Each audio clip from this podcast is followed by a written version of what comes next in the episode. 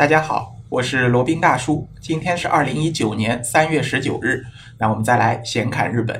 那去过东京或者打算去东京的小伙伴肯定知道，东京有一个地标性建筑，就叫晴空塔 （Tokyo Sky Tree），就是 Sky Tree，它的日文读音，我们把它翻译成叫东京晴空塔。那它是东京都内呢首屈一指的一个新观光地标。除了爬上这个东京塔，登高望远看一看东京的景色以外呢，其实呢，东京晴空塔呢还是有很多其他的玩法的。实际上呢，这个东京塔不只是一个电视塔，它也不只是一个观光胜地，它还有其他多重的身份。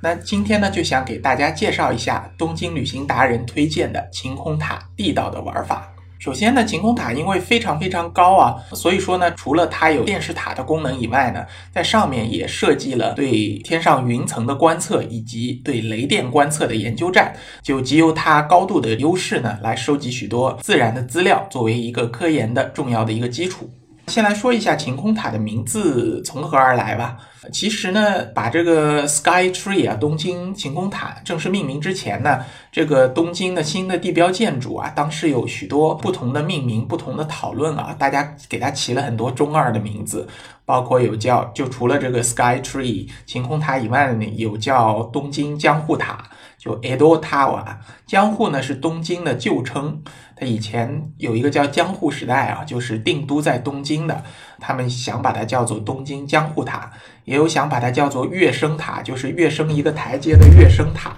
可能是这帮人是比较想升官发财，有的是起名叫未来塔。有的呢叫东升塔，就是从东方升起的这个塔。后来呢，经过一个公开的投票，从一万多个读者来函当中呢，终于选择出了这个东京晴空塔 （Tokyo Sky Tree） 这么一个名字，然后呢就把它固定了下来了。那这个晴空塔的原意呢，就是朝天空生长的巨大树木的一个意思啊。那也寄托了人们能聚集在这棵巨大的树旁边，彼此心灵相通、相依相偎的这么一个美好的愿望，就有点类似于我们以前的一个大片啊，叫《阿凡达》那里面的纳威人，他们就喜欢聚集在那种巨大的树下面，然后人人呢手握着手，心连着心，然后心意相通、心灵相通。这可能也是日本人对它命名的一个原因之一吧。那我不确定命名晴空塔的时候，《阿凡达》有没有上映啊？有可能是《阿凡达》抄它。也有可能是他抄《阿凡达》，whatever，这个名字还是非常不错的。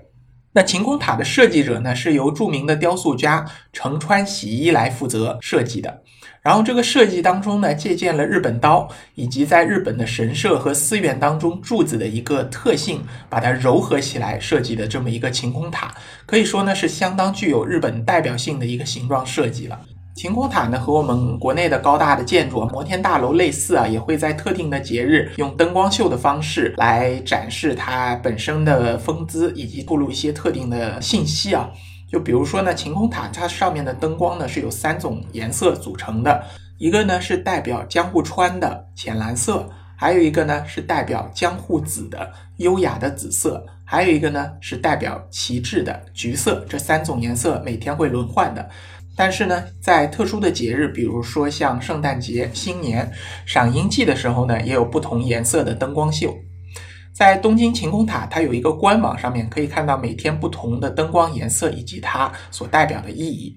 这样的话呢，你去观赏晴空塔、去登塔的时候呢，可以提前看一下，看看它今天灯光秀是有什么样的意义和什么样的颜色。那东京晴空塔的高度呢是有六百三十五米啊，在当时建成的时候呢，被录入了吉尼斯世界纪录世界第一高塔，当然现在是被超过了。那那个时候呢，也是为了代替东京铁塔，就是东京 Tower 角色，来作为一个电视塔以及一个日本东京地标建筑的一个角色，来重新建造的一个超高型铁塔。那东京铁塔呢，也是有它非常重要的文化意义和文化内涵的。那我们可以在以后的节目给大家介绍啊。那晴空塔呢，现在就是一个新的电视塔以及新的地标建筑。说完了这些小八卦，那再来说一说如何去登上展望台，如何去登临晴空塔。那首先呢，要登上晴空塔呢，要在四楼先买票啊。针对外国游客呢，东京晴空塔台推出了一个快速入场券的特殊优待。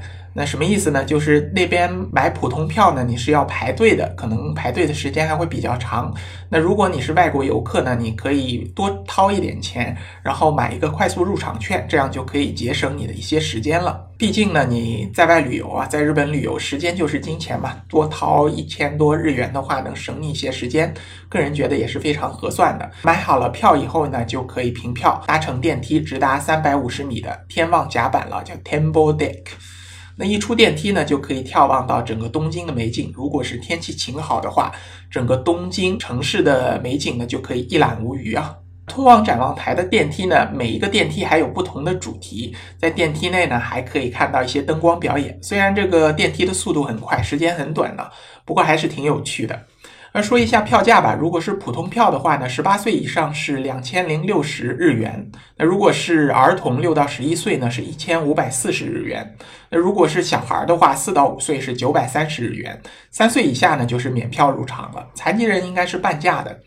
如果是快速入场券的话，是多加一千日元左右啊。那我建议你还是买快速入场券为好，毕竟就像前面说的，时间就是金钱。那说一下这个天望甲板 （Temple Deck），它的高度呢是三百五十米，然后再往上走一百米呢，就是叫天望回廊了，那个是在四百五十米的。所见的景色呢，随着天候以及状况有所不同啊。如果是天气非常晴好的话呢，在天望回廊就是四百五十米的地方啊，能看到七十五公里以外的富士山的雄姿啊。那如果想要登临晴空塔，建议找一个大晴天去，这样呢，既可以饱览东京的美景，也可以看到远处的富士山。然后呢，第二天再前往富士山登临，可以说呢是非常舒服吧，或者说非常有那种心想事成的感觉啊。那古人说看山跑死马，那看到富士山还要再跑七十五公里，那也就是一百五十里路，确实也够跑死马的了。如果是在傍晚的时候登临晴空塔呢，可以看到夕阳给远处的东京街景啊染上一层金边，也是非常推荐的一个景观。那主要看你个人的喜好了。简单看一下就去三百五十楼的天望甲板就可以了。但是呢，来都来了嘛，还是非常推荐再更上一层楼，前往四百五十米的天望回廊去看一下。那晴空塔的天望回廊呢，是采用玻璃帷幕的环状回廊，就可以在地上四百五十米高的回廊上行走啊，然后可以看到三百六十度的无敌美景。我觉得是至少值回票价了。那因为这个价格稍微贵一点，所以说这里的人呢没有下面的天望甲板人那么多。这里呢可以比较安静的、比较悠闲的观赏风景，拍一下照片啊，发一下朋友圈。那好像呢你就是这片美景的主人。如果人更少的话呢，更有一种这个私人包场的这种感觉啊。这种远处景色的辽阔以及开放感呢，在整个日本可以说都是首屈一指的。要提醒一下，你要前往四百五十米的天望回廊呢，你要在三百五十米的天望甲板先买票，然后买完票以后呢，搭电梯来到四百四十五米，然后呢，再慢慢的走上坡啊，再往上走到四百五十米的天望回廊，最高点呢是可以到四百五十一点二米的最高，整个晴空塔你可以达到的最高点叫 Solagara Point。那这里的空间感以及这里的辽阔感呢，可以让你去而忘返啊！看完了这个天望回廊，看完了这个最高点以后呢，再回到三百五十米的地方，这里还有一个挑战等着你啊！是什么挑战呢？就是一个透明地板。呃，我记得金茂大厦还是环球金融中心那边也有这么一个挑战的一个透明地板啊，就是挑战你胆量的时间到了，在高达三百四十五米的地方呢，就往下就是一览无余的高空啊。你如果胆子够大的话，就踩着透明地板拍上两张照片，或者躺在地上拍两张照片，我觉得也是可以吸引一些眼球的。天望甲板上呢，还有一个天望餐厅，那在这里呢，可以既饱口福也饱眼福。那里呢是以一个法国料理为主，然后融合了江户时期的这么一个风味口感融合的一个日式料理啊。在令人惊艳的绝色美景当中呢，也可以享受这种老江户气质的风情。可以说是一种现代和古代杂糅在一块儿的特殊感觉吧。那除了观赏美景，除了享受美食以外呢，在晴空塔这里还有很多可以购买的伴手礼啊。其中官方最推荐呢是有一家老店，百年老店叫 Nagaman 所制作的日本传统点心最中。最呢是最好的最，中呢是当中的中，叫 Monaga。然后还有一个非常受欢迎的呢是东京晴空塔长形瑞士卷，它呢就是把晴空塔的长度缩小了一千倍做成的六十三点四公分的一个超长的瑞士卷。那这整个的一个设计就是非常可爱啊，非常秀色可餐的这么一种感觉啊。当然这个带起来不太方便啊，这个太长了。你可以当场在那儿吃，也可以带回去啊。当然要当心点，别把它压坏了。好，那除了东京晴空塔以外呢，它还有很多附属的周边的设施，比如说像东京晴空街道，叫 Tokyo Soramaji，可以翻译成东京天空町或者东京晴空镇。它是一个购物中心或者购物长街，然后有三百多个店铺，可以让你购买一些小商品，购买一些这个伴手礼之类的。然后旁边还有个多功能电影院，叫科尼卡美能达天文馆。啊，说是说天文馆呢，其实就是一个圆形的电影院而已。然后旁边还有一个叫墨田水族馆，也是值得去看一看的。然后建议一下，去东京如果想去晴空塔的话，走的一个观光顺序吧。你可以这样走，先去那个浅草，东京大家都必然要去打卡的这么一个浅草啊。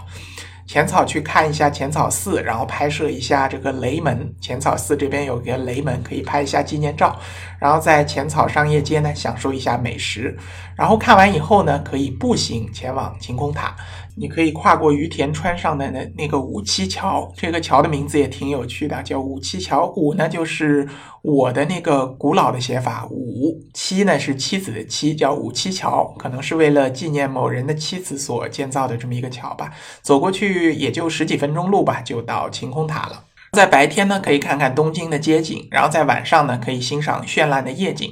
而剩下的时间呢，可以登高望远看周边的景色，也可以在晴空街道上面悠闲的购物。最后呢，随便选一家餐厅大快朵颐一番，然后这一天的东京之旅呢，就算结束了。我觉得呢，也是非常悠闲、非常舒适的一天。